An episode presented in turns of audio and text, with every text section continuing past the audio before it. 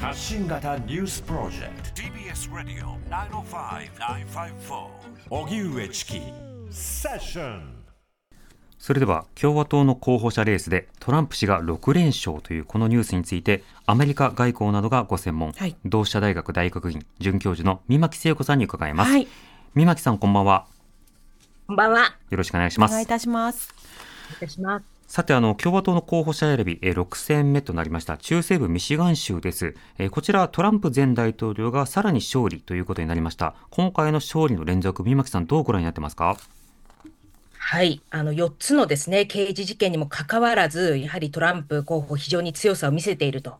現職大統領がですね、再選を目指す場合を除いて、まあ、ここまで勝つというのはですね、まあ、異例のことで、まあ、やはり強さが目立つと。他方ですね、やはり、じゃあトランプ氏がまあ、本選に進むとして、そこでの弱さ、課題も見えてきた、あの、予備選だったと思うんですね。うんやはりかなりですね、まあ、穏健派、無党派層というところを取りこぼしていて、まあ、ヘイリー氏ですね、数としては負けているんですけれども、一騎打ちになったニューハンプシャーとサウスカロライナ、まあ、こちらではかなりヘイリー氏ですね、得票を伸ばしていて、やはりこれらの一定の反トランプ票、本選になった場合に、トランプ氏には投票しないのではないかというですね、まあ、そういう票の存在も伺わせる、そういう予備選だったと思います。うーんなるほど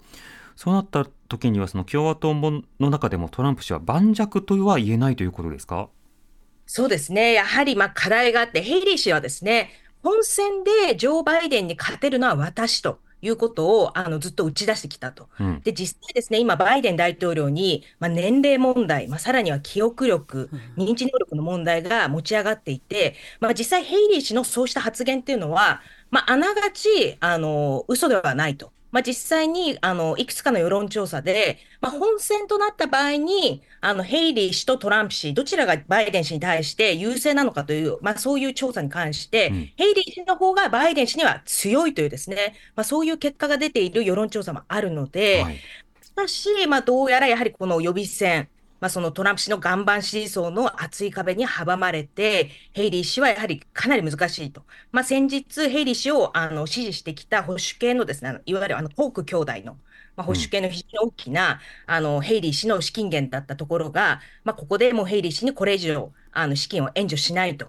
いうですね、そういう発表をしたということもありまして、まあ、これ以上ですね、ヘイリー氏は続ける意向を示しているんですけれども、うん今後もまあ、なかなか客観的な情勢としては厳しくなってきたというようなところだと思います。なるほどとなると共和党の選挙戦この後どうなっていくんでしょうか？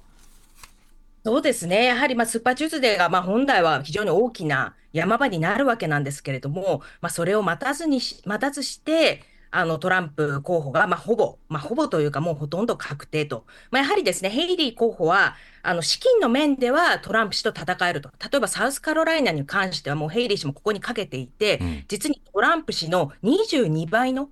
あの、広告費もかけて、あの、いた、あの、えっと、あ、すみません、15倍で22億円のですね、うん。あの、広告費をかけていたわけなんですけれども、あまあ、結局それでも、まあ、やはり勝ちきれないと、まあ、追いつけない20ポイント差ということになってしまいましたので、まあ、かなりですね、やはり、まあ、はあの、潜在的な、まあ、反トランプ、で、ヘイリー氏を推してきた人たちも、まあ、これはもう見切って、まあ、この大統領選にこれ以上投資しないという判断を始めているというようなと。ん。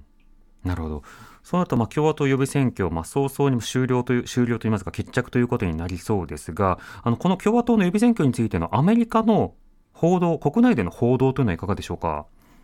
そうですね。大体こうした予備選で一人の候補者がだんだん強くて、まあ、この人が本選に出るだろうってことになっていくと、通常は、まあ、よりまとまっていくわけなんですね。うんまあ、共和党の候補として。まあ、しかし、このヘイリー氏とトランプ氏に関しては、まあ、どんどんどんどん、まあ、客観的には、まあ、トランプ氏がほとんどもうで、あの、本選に出るだろうっていう段階で、まあ、非常に亀裂を深めていると。うんいうことがありますので、まあ、この亀裂がやはりまあ本選にも持ち越しそうだというようなところですね。あのまあメディアの報道もまあそのような形ですね。かなりその共和党の亀裂、あのトランプ氏はかつてないほど共和党は団結しているっていう発言もありましたが、客観的には非常にヘイリー氏はあの陣営としてはあのかなりまあ団結できないというようなのがあの現れた、まあ、そんなようなあの予備選になってきたというふうに見ています。うん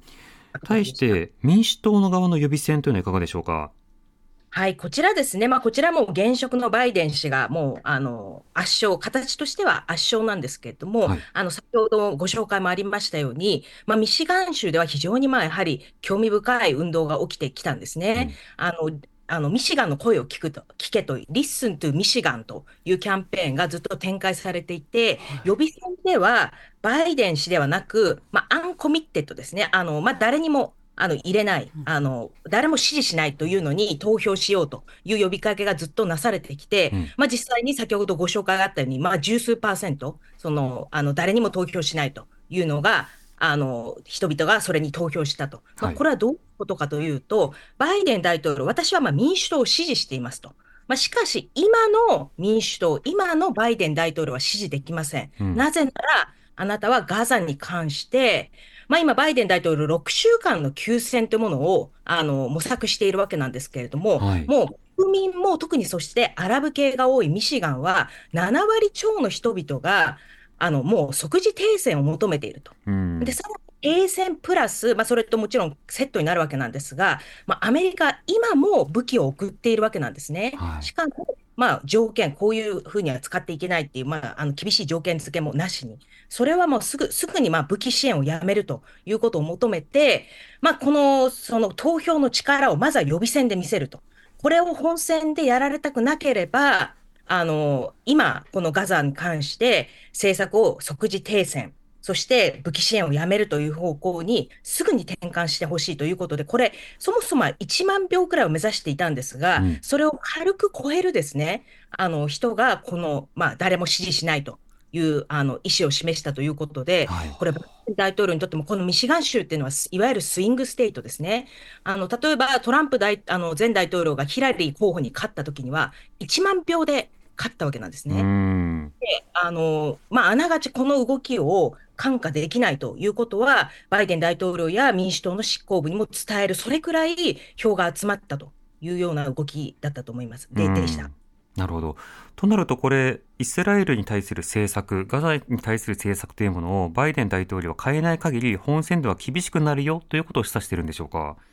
はい、あの、このキャンペーンの意思はまさにその、あの、通りでありまして、まあ、そしてちょっと今伝えられているところですと、バイデン大統領、まあ、武器の支援自体はまだやめるという方向にはなっていないようなんですが、まずは今、ほとんど本当に条件付けですね、そういった市民を巻き込むような攻撃に使わないとか、まあ、大変な軍事支援、武器支援をしておきながら条件付けもしていないということで、民主党の一部からは、それはさすがにいけないということで、まずは条件付けをしあのしようと。いうですね、ミシガン州選出のラシダ・タリーブ氏ですね、彼女はパレスチナ系の議員ですけれども、彼女なんかずっと求めてきたんですが、バイデン大統領ずっと聞いてこなかった。しかし、この局面で、それをようやくですね、遅すぎるわけなんですが、あの今、考慮し始めているという報道も、あの今日あの昨日くらいからなされるようになってきて、うん。まあ、バイデン大統領としても、それがこのミシガンの人々や停戦を求める人たちが求めているのには足りないとは思いますが、かなりの民主党支持者がガザ対策、ガザあのバイデン大統領のガザ政策に不満を持っていると。いうことは、ようやく理解して、政策の転換がまあ必要ですし、まあ、それをバイデン大統領も理解し始めていると。ういう報道が出てきました。なるほど。あの武器支武器支援をしつつ停戦について具体的なまあ成果というものはまだ挙げられておらず、しかしながらなおかつ国連においては拒否権もまあしょうあの使ってき続けているわけですけれども、こうした振る舞いは少なくともこれからまあ緩和といいますか、少し方向転換が見えそうなのか、議会での対応、そして国連での対応などの注目はいかがでしょうか？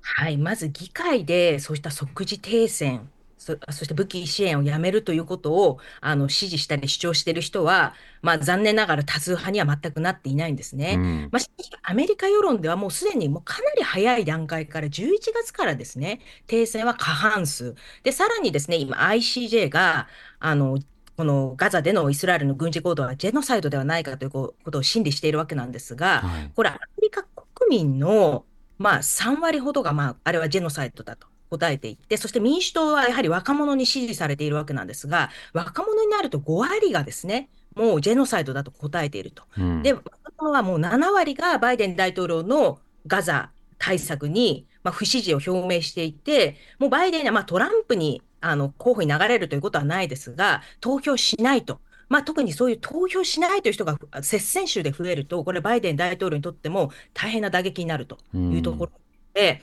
まあ、あの、この世論の動きを正しくバイデン大統領が、あの、洞察できていれば、あの、ガザに関する、あの、政策、もうあまりにイスラエルのやることを黙認してきたという政策に関しては、まあ、修正すべきですし、あの、した方が、この選挙戦に関しても、あの、まあ、得策という、まあ、判断をぜひしてもらいたいというところだと思います。